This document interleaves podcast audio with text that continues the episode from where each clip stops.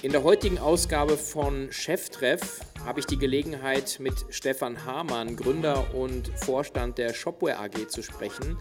Wir haben uns am Rande der Bits and Pretzels 2017 treffen können, wo zeitgleich sein Bruder Sebastian einen sehr spannenden Vortrag darüber gehalten hat, wo die Shopware AG eigentlich umsatztechnisch und auch äh, ja, von der Rendite her steht und was ähm, die Truppe da noch alles so in der Pipeline hat.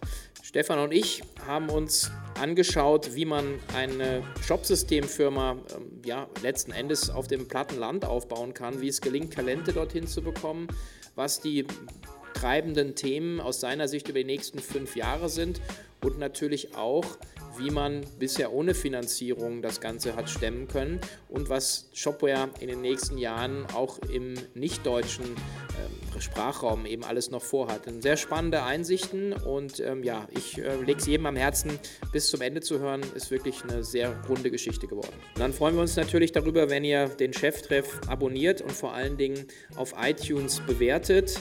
Also unten auf die Show Notes auf den Link klicken und einfach eine am besten 5-Sterne-Bewertung abgeben. Danke. Herzlich willkommen zu Cheftreff, dem Future Retail Podcast von Sven Ritter. Im Gespräch mit den Machern und Innovatoren der digitalen Handelsszene.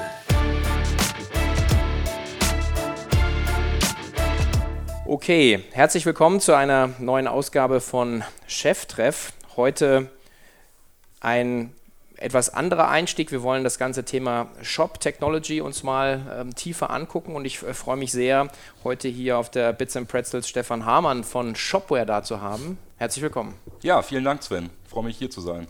Ja, wir kennen uns ja noch nicht, deswegen sozusagen keine große Verbrüderung. Ja. Ähm, ich freue mich sehr, dass wir hier die Gelegenheit haben, mal ähm, unter die Motorhaube zu gucken, was eigentlich sozusagen den, den Handel von morgen vorantreibt. Und ähm, ihr seid ja schon sehr lange ähm, unterwegs, vor allen Dingen du. Ja, genau. Ähm, vielleicht für die Leute, die dich noch nicht kennen, mal kurz ähm, so einfach deinen Werdegang, weil der ja doch ein bisschen anders ist als die, die klassischen Werdegänge so in der Branche. Ja, sehr gerne. Also mein Name ist Stefan Hamann, ich bin 34 Jahre alt, vierfacher Familienvater bin totaler Technologie, äh, ja, Fanatiker kann man schon fast sagen. Also irgendwo mit, äh, mit acht Jahren angefangen mit dem C64, äh, heute 84 aktive netzwerkfähige Geräte zu Hause. Beschäftige mich also eigentlich den ganzen Tag äh, mit der Zukunft oder mit den äh, technischen Möglichkeiten, die die Zukunft äh, bieten wird. Ja, mein Werdegang, also recht früh angefangen sozusagen mit dem ganzen Thema Technologie, damals mit dem C64, Programmieren ähm, alles natürlich mehr hobbymäßig sozusagen, also in diese Materie einsteigen und Dinge ausprobieren. Ähm, habe dann aber über die Jahre äh, immer mehr Expertise aufgebaut. Also schon recht früh und mit 11, 12 wirklich erste Projekte auch gemacht. Natürlich damals noch viel im, äh, im Bekannten- und Freundeskreis und äh, in der Familie. Ähm, aber es hat sich ein Stück weit rumgesprochen und dann kam irgendwann 2000, nee gar nicht, 99 die erste Firma auf mich zu und äh, wollte sozusagen ähm, ja, ein Projekt mit mir umsetzen. Ich sollte eine, eine, Internetseite für die entwickeln. Und die haben mich halt gefragt, Stefan, äh, möchtest du das auf 630 Markbasis machen oder kannst du dich nicht vielleicht selbstständig machen und uns Rechnung schreiben? Rechnung schreiben hat sich definitiv wesentlich spannender angehört. Also musste ich irgendwie schauen, wie kann man sich mit 16 Jahren selbstständig machen? Eigentlich gar nicht in Deutschland, es sei denn, man lässt sich äh, vorzeitig für geschäftsfähig erklären. Also ab zum Vormundschaftsgericht praktisch. Äh, da musste geprüft werden, ob ich geistig dazu in der Lage bin, äh, in die Selbstständigkeit einzusteigen. Das äh, wurde bejaht und ja, da hatte ich dann praktisch den Wisch in der Hand, konnte das Gewerbe eintragen lassen und dann ging es los. Da habe ich also sozusagen das Projekt für diese Firma umgesetzt, dann aber auch wirklich Gas gegeben und neben der Schule eigentlich Projekt an Projekt umgesetzt damals auch schon gemeinsam mit meinem Bruder, der ist ja sozusagen auch heute mit an Bord äh, bei Shopfair. Ähm, eigentlich eine total glückliche Fügung. Ich so als Technologie. Ähm, äh, Mensch praktisch, mein Bruder das totale Gegenteil, also äh, eher Richtung Design und äh, künstlerisch äh, unterwegs und gerade diese Kombination, die ist damals super erfolgreich gewesen und ist heute auch ein Stück weit, Stück weit das, was Shopware auszeichnet. Damals also im Prinzip ja, Richtung Full-Service, äh, Webagentur, alles ausprobiert, geguckt, wo kann man eigentlich Geld verdienen, was äh, äh, macht uns auch irgendwie Spaß, es geht am Ende auch immer um Spaß, also man muss das machen, was einen äh, ja, irgendwie glücklich macht, wo man sich, äh, wo man glaubt, dass man wirklich nach vorne kommt. Ähm, damit einfach eine, ja, eine Motivation einsetzt, damit es mhm. praktisch auch so eine Art Selbstläufer werden kann. Und äh, sind dann 2001 eigentlich auf das Thema E-Commerce aufmerksam geworden, also relativ früh. Mhm. Haben das erste E-Commerce-Projekt auch in der Familie umgesetzt für meinen äh, Onkel, für den Büromaschinen-Einzelhandel. Äh, ähm, und haben uns damals alle am Markt verfügbaren Lösungen angeschaut. Haben eigentlich relativ schnell festgestellt, dass nichts dabei, was äh, meinen Bruder zufriedenstellt, so aus Designsicht. Äh, und schon dreimal nichts dabei, was mich zufriedenstellt aus technischer Sicht. Also haben wir beide die Köpfe zusammengesteckt und haben praktisch gescribbelt und überlegt, wie muss eine E-Commerce-Lösung aussehen, die wir richtig gut finden, die eigentlich Design und Technik perfekt ja, harmonisiert und zusammenbringt. Mhm. Ähm, haben dann praktisch ja, die, sozusagen das erste, die erste E-Commerce-Lösung entwickelt aus dem Hause Hamann damals ähm, und haben dann über die Jahre hinweg im Prinzip ja, das Ganze weiter ausgebaut. Also das war damals noch kein Standardprodukt, so wie heute. Es war mhm. wirklich eine, wenn man so will, eine Art Framework oder eine Grundlage halt für die E-Commerce-Projekte, die uns äh, erreicht haben und sind dann 2006, 2007 ähm, zu dem Entschluss gekommen, es ist ja irgendwie blöd, wenn man jedes Mal sich so viel on top individuell äh, dazu entwickeln muss. Viel cooler wäre doch, wir hätten Standardprodukte und könnten uns äh, aus Lizenzverkaufen konzentrieren und sind dann im Prinzip eingestiegen in die, in die Planung von, äh, von der neuen Shopware-Generation, Shopware mhm. 2, Shopware 3, sozusagen das erste Standardprodukt äh, von uns für den E-Commerce. Mhm. Okay, das heißt, du bist äh, im Prinzip ja direkt von der Schule sozusagen in die, in die Unternehmerrolle reinge, reingeschlüpft, genau. oder? Hast also, du da noch nebenher irgendwas, also ich meine, du hast die ja. Schule abgeschlossen, aber dann hast du noch irgendwie studiert, oder? Genau, also ich bin äh, tatsächlich noch äh, mehrere Jahre dann auch äh, nebenbei zur Schule gegangen, bis okay. 2004, ja. also habe praktisch mein Fachabitur noch gemacht. Ja. Es war sogar irgendwie Fachabitur mit gleichzeitiger Ausbildung zum informationstechnischen Assistenten, okay. also ganz spannend.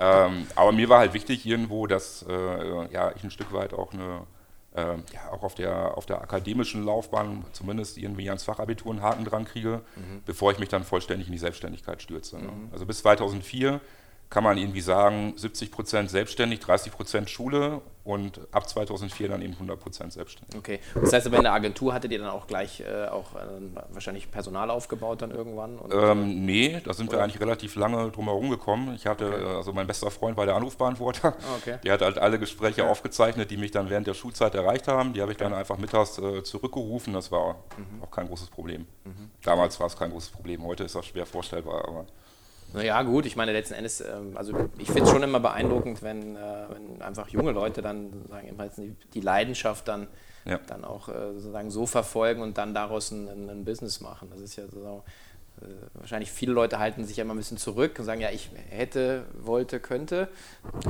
aber ich gehe ja. lieber, geh lieber in die Bank oder so. Jetzt nichts gegen Banker, aber. nee, nee, nee, also man muss schon irgendwie Macher sein, aber wie gesagt, ich glaube, diese Motivation, das muss so eine intrinsische Motivation sein. Ne? Die mhm. muss aus sich selbst heraus entstehen. Mhm. Äh, und das, äh, äh, ja, wenn man die nicht hat, dann ist es schwer, sich selbstständig zu machen oder auch erfolgreich zu werden. Mhm. Jetzt ja praktisch so zehn Jahre jetzt, wie sagen, seitdem es Shopware jetzt sozusagen in dieser Konstellation dann auch gibt, oder? Weil ihr habt, glaube ich, genau. den Stefan Heine noch dazu. Genau, genommen, ne? richtig. Ne? Also das war ja praktisch so die, ja, wenn man so will, die Gründungs-, die Findungsphase, so würde ich es, glaube ich, am ehesten beschreiben.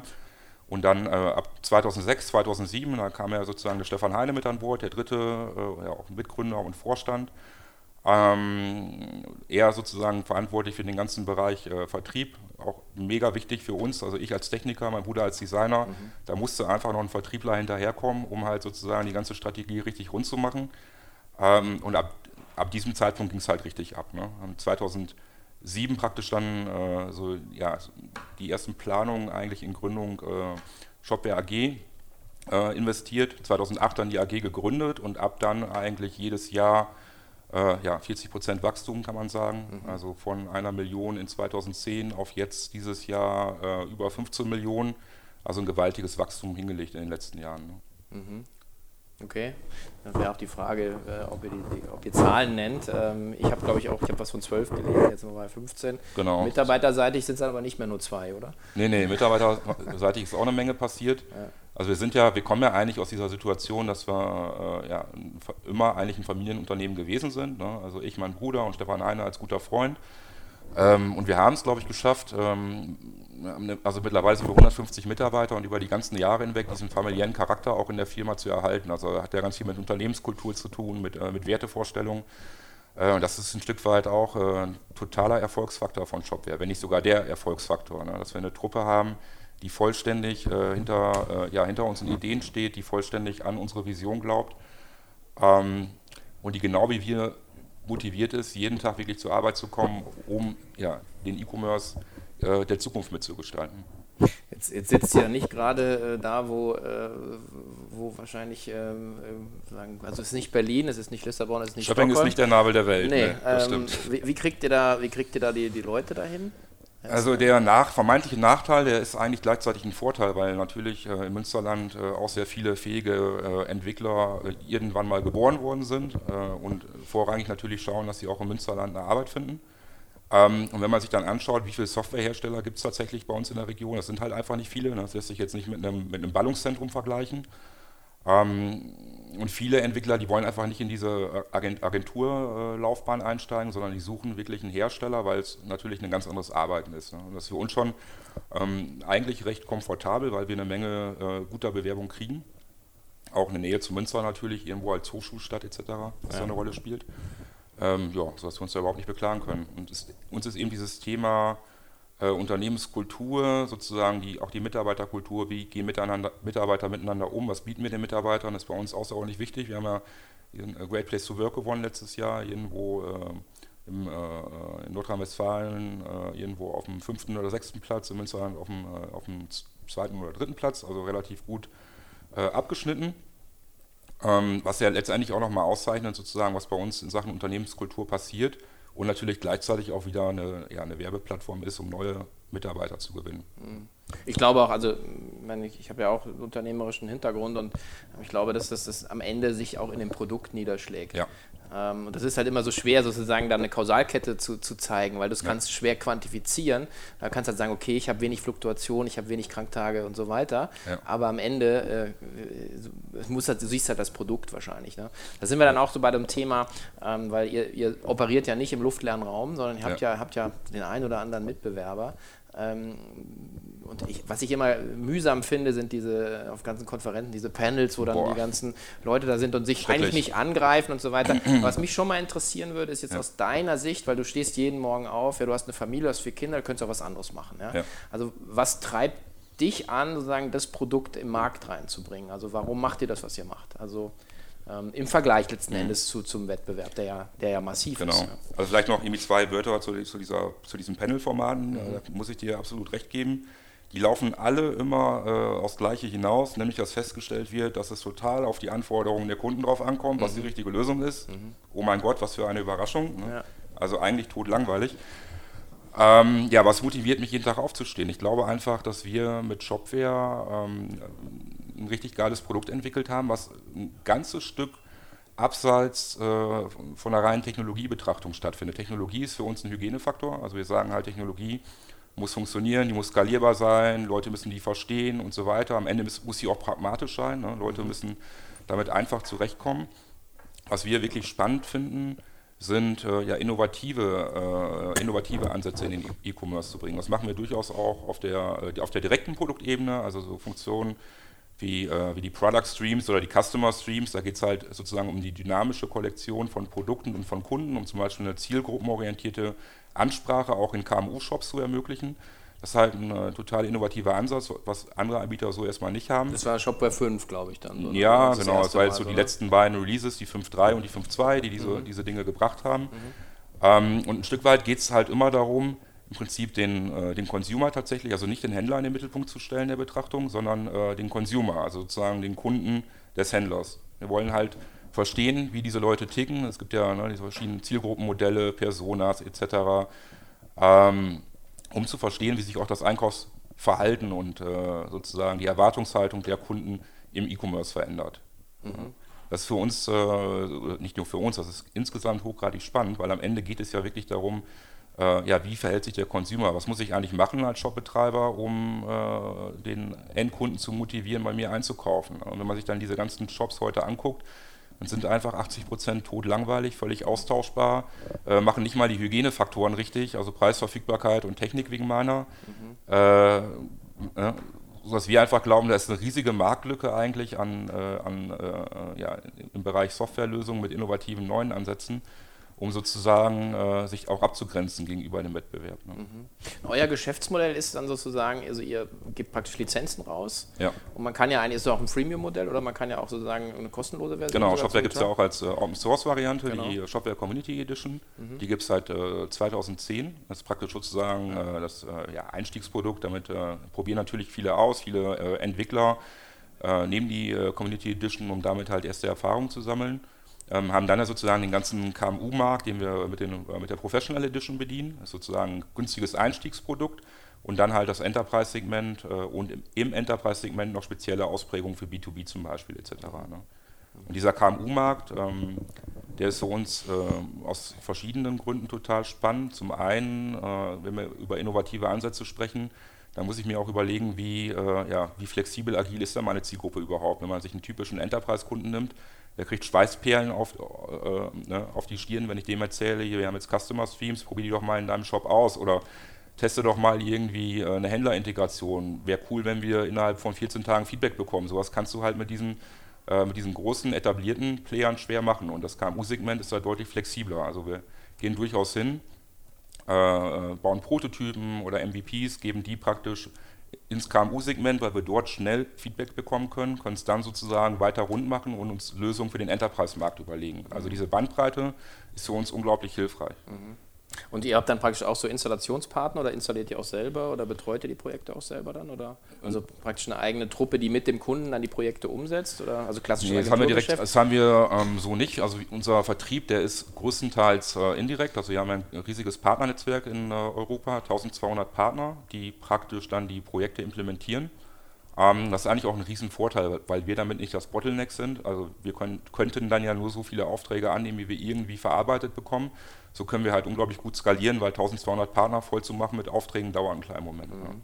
Mhm. Wir wollen uns wirklich auf die Software an sich konzentrieren, wollen uns auch nicht in äh, Individualprojekten mhm. verrennen, dass wir sagen, wir stecken da jetzt irgendwie fest oder müssen jetzt für den großen Enterprise-Kunden Features entwickeln, die aber dann eigentlich gar nicht in die Produkt-Roadmap passen, mhm. sondern können uns voll und ganz aufs Produkt, auf die Vision äh, und auf innovative Ansätze konzentrieren. Ne? Das ist das Modell. Okay.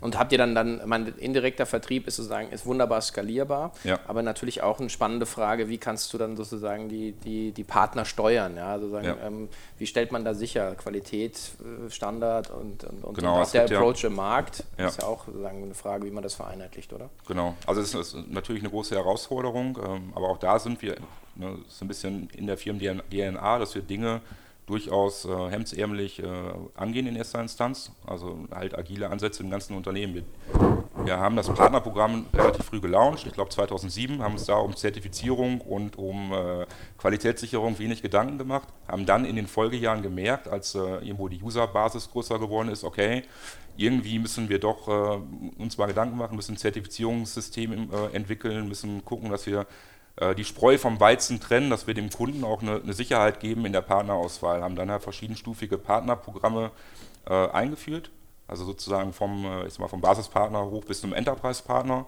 Und ein Enterprise-Partner zum Beispiel, der muss bei uns äh, zwangsläufig bestimmte Schulungen besuchen, muss so und so viele Leute mhm. in den jeweiligen Bereichen schulen lassen. Da findet irgendwo ein regelmäßiger Austausch statt mit einem Key-Accounter. Ist also der Draht zu uns auch sehr eng, ne, auch zurück in die Entwicklung etc. Also da gucken wir schon, dass wir äh, ja, so eine Menge äh, Wissen äh, in, in, das Partnernetzwerk rein transferieren können. Mhm, okay. Und ich, ähm, ich hatte jetzt noch ein bisschen ähm, einfach im Wettbewerb ein bisschen recherchiert und äh, sagen jetzt äh, gerade im Enterprise-Bereich bist du natürlich dann so irgendwie Oxid, Magento, Shopware und so weiter. Ja. Ähm, sagen, was ist denn da sozusagen? Jetzt kommen ja auch noch neue rein, ja, sozusagen äh, New Store, Spryker und da weiß man immer nicht, wo, wie positionieren sie sich dann genau. Ja. Ähm, was ist denn sozusagen euer so Pitch, ja? Also mhm. sozusagen, wie, wie geht, oder wie würdest du, wenn du sagst, äh, das ist dein idealer Pitch für sozusagen im, im, im Bereich KMU oder eben größere Projekte? Gibt es sowas, wo du sagst, ähm, wo du sagst, deswegen müsstest du Shopware zumindest mal ausprobieren? Ja, da gibt es also natürlich mehrere Gründe. Ne? Also, wenn man Shopware, äh, warum ist Shopware im Enterprise-Bereich erfolgreich? Ich glaube zum einen, äh, weil wir ein gigantisches Ökosystem haben. Es gibt also unglaublich viele Partner, zum Beispiel Entwickler. Mhm Designer, die Ahnung von Shopware haben. Es gibt haufenweise fertige Schnittstellen, Erweiterungen, Dokumentation, Schulungsformate etc. Also hat ein Enterprise-Kunde schon mal eine große Sicherheit, weil er muss sich nicht ausschließlich auf Shopware als Hersteller verlassen. Er hat ein Stück weit die Möglichkeit, Wissen aus dem Markt abzugreifen und das in seinen Projekten zu verwenden. Ne? Das ist ein wichtiger Punkt. Ähm, ein weiterer wichtiger Punkt ist sozusagen dieses ganze Thema ja, Customer äh, Centricity, das hier sozusagen ist ja auch ein Leitthema von Shopware 5, Emotional Shopping.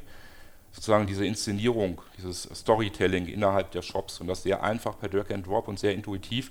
Es kommt einfach unglaublich gut an, wenn man mit Shopware in einem Pitch sitzt und zeigt dann halt die Einkaufswelten, wie einfach die per Drag and Drop ihre Produkte cool inszenieren können.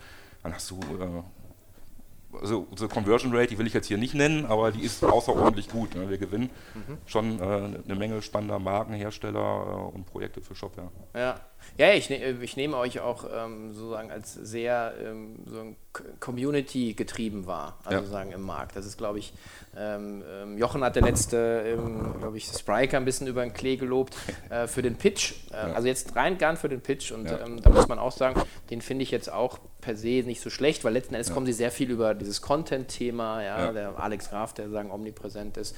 Also insofern ist ja auch ein, ein, ein, Pitch sozusagen einfach im Gespräch zu sein. Ihr seid sozusagen, finde ich, sehr sozusagen über die Community äh, im, im Gespräch. Ähm, und wie du ja gesagt hast, sozusagen auch diese Empfehlungen, das weiter äh, Dokument, also dass du eigentlich so ein, so, ein, so ein Netzwerk hast, was du nachher eigentlich sozusagen eigentlich nur noch anstoßen brauchst. Ja, das ist wirklich, das ist wirklich wie ein gigantisches Netzwerk, alles ist irgendwie mit allem vernetzt und äh, das schafft natürlich einfach Aufmerksamkeit im Markt. Ne? Mhm. Ganz klar. Genau. Ich würde gerne noch mal einmal auf die, ähm, sozusagen die, die Trends, die, die du jetzt vielleicht siehst, ähm, aus, aus, also aus eurer Produktsicht. Mhm. Ja. Ihr hattet ähm, im Prinzip, ähm, hast schon gesagt, so diese, ähm, sagen, wie sozusagen das Produkt inszeniert wird. Eben heute ist ja, ist es eigentlich immer noch, auch Amazon ist ja. immer noch, wo du echt so denkst, da kriegst du eigentlich Augenkrebs. Ja, ja genau. Und ähm, sozusagen, wo geht denn da die Reise hin? Also ja. aus deiner Sicht. Also ich glaube, da haben verschiedene Ansätze. Zum einen, äh, das, hat, hatte ich, das steht sogar auf deinem Zettel sich gerade, glaube ich. ähm, das hatte ich auf dem Community Day ja auch äh, erzählt. Also ich glaube schon, dass dieses ganze Thema Augmented Reality und äh, Virtual Reality wird ein Riesending äh, für den Bereich Produktpräsentation, weil, weil, man wirklich erstmalig in der Lage ist, das Produkt ganz nah äh, am Kunden sozusagen zu präsentieren. Es ist ja gerade iOS 11 veröffentlicht worden mit AR-Kit on Board. Äh, ja, jetzt kommt demnächst die geile IKEA-App, Place äh, heißt die, wo ich dann sozusagen alle Möbelstücke so geometrisch korrekt in meinen Räumen platzieren kann, kann mir die von allen Seiten angucken. Und das ist natürlich ein Modell, was sich auch super viele E-Commerce-Anwendungen adaptieren lässt. Ne? Virtual Reality, ich kann äh, vielleicht äh, ein Erlebnis, wenn ich über Storytelling spreche, vielleicht will ich Produkte auch äh, erlebbarer, erlebbarer machen, dass ich sage, hey, ich bin äh, ein Anbieter von Snowboards und habe so eine Art ja, Virtual Snowboard Simulator, kann ich mir die Brille draufpacken, die wahrscheinlich in fünf Jahren deutlich kompakter und eleganter sein wird wie heute und kann sozusagen das Snowboard praktisch, praktisch äh, ausprobieren virtuell. Ne? Und, und, das finde ich halt super spannend. Ansonsten bin ich, äh, äh, bin ich auch dabei, dass sich, glaube ich, dieser klassische Shop, also ich habe einen flachen Shop, dort präsentiere ich meine Produkte zu einem Preis X mit einer Verfügbarkeit Y äh, hatte ich ja eingangs schon erwähnt, finde ich relativ unsexy und langweilig. Ich glaube, dass sich das auch verändern wird. Ne? Ich glaube, es wird viel stärker äh, sozusagen ja eben in den Bereich Erleben reingehen, was ist das eine, ähm, aber auch stärker äh, in den Bereich, äh, an welchen Stellen brauche ich überhaupt noch einen klassischen Shop. Ne? Bin mhm. ich vielleicht irgendwie äh, Dinge des täglichen Bedarfs, bestelle ich vielleicht über die Stimme. Andere Dinge werden vielleicht Abo-Commerce-mäßig vollständig automatisiert geliefert. Da muss ich nur einmal in den Shop und dann das nächste Mal, wenn ich das Abo kündigen möchte und so weiter. Also ich glaube, dass da noch eine Menge äh, Potenzial vorhanden ist. Ähm, bis wir da sind, wird das allerdings so eine Zeit dauern. Ja, wie positioniert man sich dann da als sozusagen Softwareanbieter? Weil letzten ja. musst du ja eigentlich dann sagen, gut, also Shop war gestern, heute du, du willst verkaufen, dann bin ich dein Lösungspartner, oder? Naja, es ist, äh, ähm, also ich glaube erstmal, was, was total entscheidend ist, ist, dass man, äh, dass man, dass man die technische Plattform hat, die überhaupt diese äh, diese Möglichkeiten zulässt. Dass man sagt, man hat irgendwo eine zentrale äh, Architektur und mit der kannst du sowohl deine Shops ausspielen, also das, was man eigentlich heute kennt, was ja auch gut funktioniert, darf man nicht vergessen, auch wenn ich das langweilig finde, heißt das ja nicht, dass das nicht äh, gut funktioniert. Ähm, Stationäre Geschäfte gibt es ja auch noch. Gibt es da auch noch. Ne? Also insofern. Genau, also alles gut irgendwie. Ähm, das ist ja sozusagen die eine Seite, die wir, äh, die wir heute schon äh, richtig gut ähm, bedienen können mit Shopware. Dann in der Mitte eigentlich so diese äh, innovativen äh, Forschungsansätze, wo wir halt langfristige Ideen entwickeln. Dieses Augmented Reality-Thema zum Beispiel ist keine Geschichte, äh, die jetzt äh, am 01.01.2018 irgendwie in allen Shopware-Shops nutzbar wird, weil ja eine wichtige Grundvoraussetzung fehlt, die haben alle keine 3D-Modelle von ihrem Content. Ne? Also müssen, müssen wir uns eigentlich äh, mit dem Thema Zulieferkette, äh, Zuliefererkette beschäftigen, müssen überlegen, wie kriegen unsere Händler 3D-Modelle. Ne? Trotzdem haben wir, was dieses Thema betrifft, dann ja. überlegt, wie können wir erste Ansätze sozusagen für die Shopware-Welt von heute ermöglichen. Ne? Also das ist alles irgendwie relativ nah beieinander. Und dann geht es eben um langfristige Ansätze, also wie kann das ganze Thema äh, AI vielleicht den E-Commerce verändern, beeinflussen, dieses ganze Thema Voice-Commerce, äh, Dinge, die ja heute eigentlich wie eine Sau durchs Dorf getrieben werden, wo jede Marketingbude sofort drauf anspringt und überall muss jetzt ein Chatbot her, sind wir alles deutlich kritischer. Wir finden das wichtig, dass man sich damit beschäftigt. Man muss aber erstmal Use Cases entwickeln, muss überlegen, wo kann ich das überhaupt sinnvoll spielen und welche Mehrwerte können für die Kunden überhaupt entstehen, weil am Ende wird es ja immer um Mehrwerte gehen. Nur wenn irgendwas einfacher, eleganter, kostengünstiger ist, kann sich das auch im Markt durchsetzen. Ne? Mhm. Also wenn man so will, kurzfristig das heutige Shopware-Portfolio, mittelfristig gucken wir halt, welche Ansätze und Ideen können wir äh, aus der Zukunft in die Gegenwart holen, um unsere Händler heute stärker aufzustellen und dann eben der, der weite Blick in die Zukunft, was ist möglicherweise in fünf Jahren relevant und alles sozusagen getragen von derselben Plattform. Also wir können Use Cases für die Zukunft auf Basis von Shopware entwickeln, äh, können Use Cases aus der Zukunft backporten für die Gegenwart und haben eben das klassische äh, Shopware-Produktportfolio für, äh, für das Hier und Heute im Prinzip. Ne. Das setzt natürlich dann auch voraus, dass man äh, sagen, eine, eine, Unternehmenskultur hat, die sozusagen so innovativ denkt. Ja? Ihr ja. habt, glaube ich, sogar ein, ein eigenes Innovation Lab genau. äh, aufge, aufgezogen. Genau, es ist ja bei uns so ein bisschen zusammengefasst unter dem, äh, äh ja, unter dem äh, Thema Hello Human. Mhm. Das meint im Prinzip äh, also die absolute Kundenzentriertheit, also technologische Aufgeschlossenheit auf der einen Seite, absolute Kundenzentriertheit auf der anderen Seite. Mhm. Und wir wollen halt genau diesen optimalen Punkt in der Mitte finden. Ne? Also wir wollen nicht blind jeder Technologie äh, folgen oder äh, das irgendwie als Marketing-Buzzword bei uns auf die Webseite schreiben, sondern immer kritisch hinterfragen. Hat das einen Mehrwert für den Kunden? Wenn ja, beschäftigen wir uns damit und entwickeln Lösungen. Wenn nein, dann halt eben nicht. Und das ist halt dieses Thema. Und das zieht sich äh, ein Stück weit durch die ganze Firma. Wir haben also äh, ja, einen eigenen äh, Forschungsbereich, wo wir halt neben der ganzen Hardware und der Software, die also heute verfügbar ist, VR-Brillen etc., den Mitarbeitern auch die Möglichkeit geben, neue äh, Ansätze auf Basis von dieser Hardware zu entwickeln. Führen regelmäßige Thinktanks durch mit unseren Kunden, Partnern, aber natürlich auch irgendwie betriebsintern. Ähm, ja, und gucken halt, dass wir irgendwo diese Rahmenbedingungen, diese äh, Grundvoraussetzungen schaffen, diesen Nährboden schaffen, aus deren, aus, woraus dann neue Ideen und Ansätze entstehen können. Mhm. Jetzt hattet ihr gesagt, ihr steckt 10% sozusagen der Gewinne in Forschung und Entwicklung. Das heißt, dass die, das Unternehmen. Nee, nee, nee, nee. Das wäre ein bisschen wenig. Also wir haben zwar einen fetten Gewinn, aber der äh, sind äh, tatsächlich 20% vom Umsatz, ja. die äh, sozusagen in den RD-Bereich äh, mhm. reinfließen. Ähm, das ist für uns natürlich der wichtigste Bereich, das ist ganz klar. Also wir als Techbude äh, da geht, ein, geht, jedes Jahr eine Menge Geld natürlich irgendwie drauf. Wir äh, haben ja auch nicht nur Ansätze, die wunderbar funktionieren, wir haben auch Dinge, wo wir äh, lernen mussten, sowas wie Shopware Connect zum Beispiel, was an sich erstmal ein total innovativer Ansatz ist, wo wir, wo wir dann festgestellt haben, der KMU-Markt ist möglicherweise noch nicht so weit, dass das Potenzial, was da drin steckt, auch genutzt werden kann. Also haben wir irgendwo geschaut, was kann eine mögliche Ausprägung von Shopware Connect für den Enterprise-Bereich sein, haben einen Accelerator dafür gebaut ähm, und das Ganze so wieder zurückgeführt. Ne? Mhm. Ja, okay, das heißt aber auch, man muss natürlich in der Lage sein, ähm, einfach so einen Betrag erstmal, kann ja sich jeder jetzt selber ausrechnen, ja. äh, ähm, sozusagen einfach dann bereitzustellen. Was mich auch wieder zu dem Thema bringt, ähm, sozusagen, im Prinzip als Agentur gestartet. Du hast das Wort Familienunternehmen gebracht, den ja. besten Freund noch in die Geschäftsleihe mitgegründet und so weiter. Ja. Ähm, das, das ist ja auch eine Entscheidung, die man trifft, weil letzten Endes ähm, da draußen gibt es ja auch sagen, das andere Modell, ja. sagen mit, mit externer Finanzierung. Und im Prinzip bewegst du dich ja eigentlich zwischen den beiden Polen. Investiere ich Zeit oder investiere ich Geld? Ja. Ja, also dein Geld beschleunigt äh, oder kann Dinge beschleunigen. Ja, in der Regel tut es das, weil du natürlich äh, einfach viel mehr Leute sofort anstellen kannst. Wenn du eigenfinanziert arbeitest, äh, musst du es erstmal selber erwirtschaften.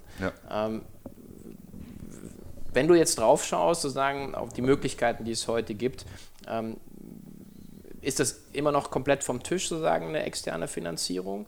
Ähm, weil es, es kann ja auch gut sein, sozusagen Marktchancen zu ergreifen. Ist das für euch also ich will nicht sagen, dass das generell für immer vom Tisch ist.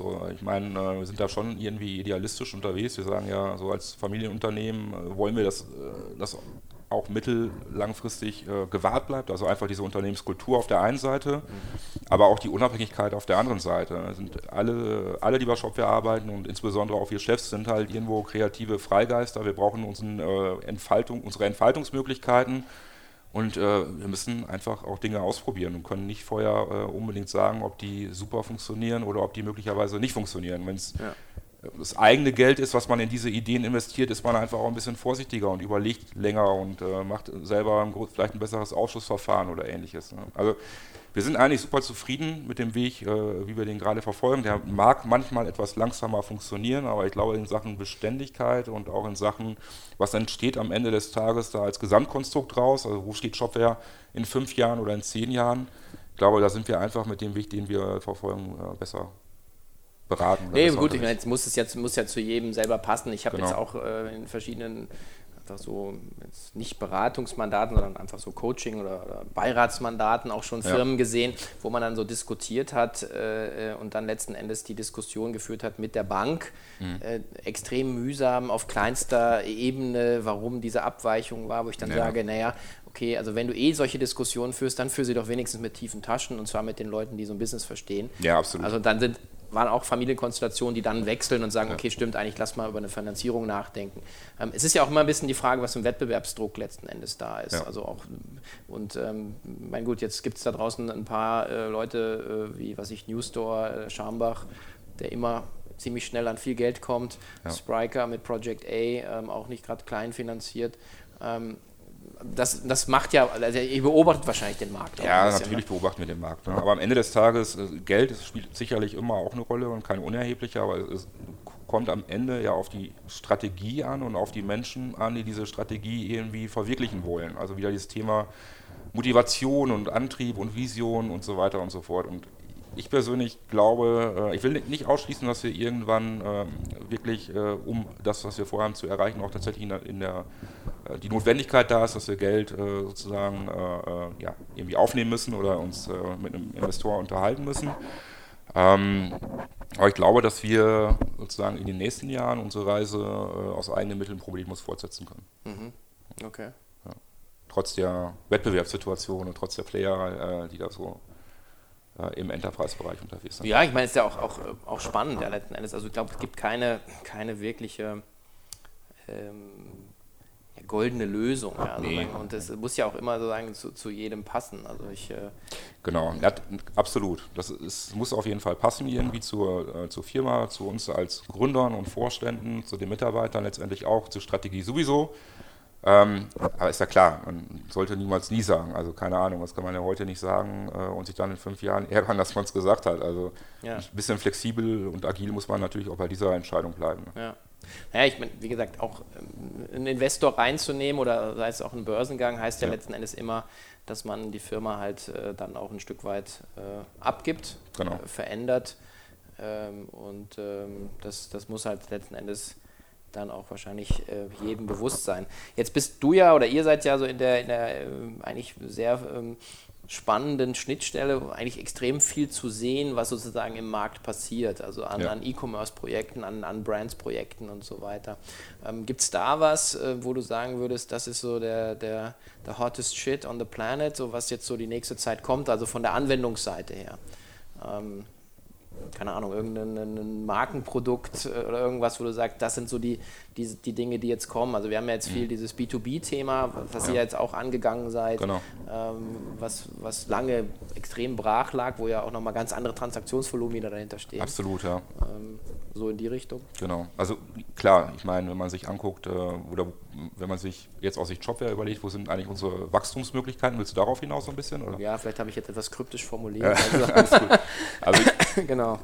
Genau, da sehen wir halt irgendwo mehrere äh, äh Dinge. Natürlich B2B ist nach wie vor äh, für uns super spannend. Also wie du schon gesagt hast, da redet man einfach über andere Transaktionsvolumen, da redet man über einen weitestgehend äh, unerschlossenen Markt. Also das ist in vielen Bereichen immer noch so wie vor 15 oder 20 Jahren, also alles sehr äh, äh, holprig und wenig bis gar nicht digitalisiert und äh, da glauben wir, dass da super viel Potenzial da ist. Wir sind auf der anderen Seite super aktiv im Bereich Internationalisierung. Mhm. Also sind ja äh, jetzt 2016 äh, gestartet eigentlich mit dem Markenaufbau, mit, dem, mit der Markterschließung UK. Mhm. ähm, sind da äh, ja, richtig erfolgreich, haben irgendwo 20, 25 Partner gewinnen können, auch richtig große Partner, die bislang hauptsächlich Magento gemacht haben, etc. Ähm, wo wir eine Menge Potenzial sehen für uns, also das ganze Thema Internationalisierung mhm. ähm, und generell so im Community-Bereich vielleicht auch äh, ja, deutliche Vergrößerung der Community. Das ist ja bei uns einfach äh, der Grundpfeiler des Ökosystems. Äh, Shopware ist ein Produkt, was weltweit super Chancen hat, einfach durch den Fokus sozusagen auf, äh, ja, auf den Kunden, auf den User. Dieses Thema Einkaufswelten wieder, Content Commerce ist halt ein totaler USP von Shopware. Und das ist eigentlich unsere äh, Mission jetzt in den nächsten Monaten, das Ganze sozusagen äh, auch über die Tech-Community stärker sozusagen in die weltweite Aufmerksam Aufmerksamkeit zu kriegen. Ne? Mhm. Ähm, Und auch das alles aus dem eigenen Saft? Alles aus dem eigenen Saft, ja. Okay, wow. Ja. Also wäre ja eine gute Gelegenheit, ne, mal zu sagen, komm, jetzt fahren wir mal an die Tankstelle und ja, ja. Internationalisierung. Genau. Einmal volltanken, bitte. Ja, genau. Ja. Nee. Also wir sind, äh, wir glauben, dass wir da ein paar richtig gute Strategien äh, sozusagen in der Hinterhand haben, um das äh, wirklich aus eigener Kraft schaffen zu können. Mhm. Ähm, und das mit dem Ökosystem ist auch super spannend. Wir haben ja diesen äh, Community Store, also das ist natürlich für KMU, aber KMU äh, ist einfach die Masse. Und äh, da sind dann eben wohl diese 3000 Erweiterungen, die es für Shopware gibt, jetzt auf nationaler Ebene plus die 60.000 äh, Shops sozusagen, äh, Schwerpunkt Dach, die sich aus diesen Erweiterungen bedienen, die die kaufen, mieten. Das ist dann halt wirklich ein gigantischer Batzen an Umsatz, der da jeden Monat stabil äh, bei Shopware und den Partnern reingespült wird.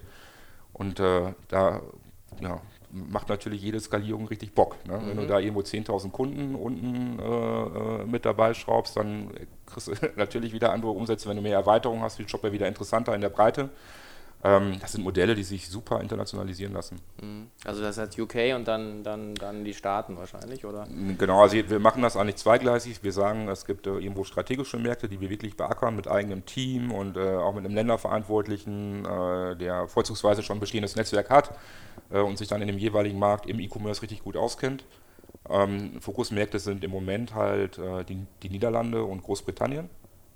Beide laufen wirklich richtig äh, erfolgreich an und äh, das ist so die eine Seite. Die andere Seite ist dann eben sozusagen so eine ja, Breitbandstrategie, ähm, sagen halt, wir haben eine Community Edition, Shopware ist Open Source, äh, wir haben eine, eine, richtig gute deutsche Entwickler-Community, die auch super aktiv ist. Mhm. Jetzt ist für uns halt der nächste Step, das auch zu internationalisieren. Ne? Also warum sollte jemand aus Frankreich oder aus äh, Australien oder aus den Vereinigten Staaten, der soll Shopware genauso auf dem Stack haben, wie das jemand in Deutschland hat. Und es wird super viel halt über, über diese Techn Technologie äh, äh Schiene äh, sozusagen äh, laufen können. Also da haben wir ein paar äh, wesentliche Änderungen an Shopware vor, um Shopware da international noch interessanter zu machen.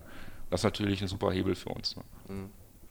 Das heißt auch nochmal so dieses, also wenn ich dir jetzt Geld geben würde, würdest du wahrscheinlich alles in deine Firma stecken, oder? Ja. So klingt es. Also ja, als genau. mittelständischer Unternehmer ist ja sozusagen, das ist dein Baby und davon bist du oder seid ihr überzeugt, oder? Genau. Also 100 Prozent meiner Zeit und meines Geldes ja. äh, gehören äh, ja, natürlich meiner Familie und meiner Firma, äh, also Familienunternehmen. Ja.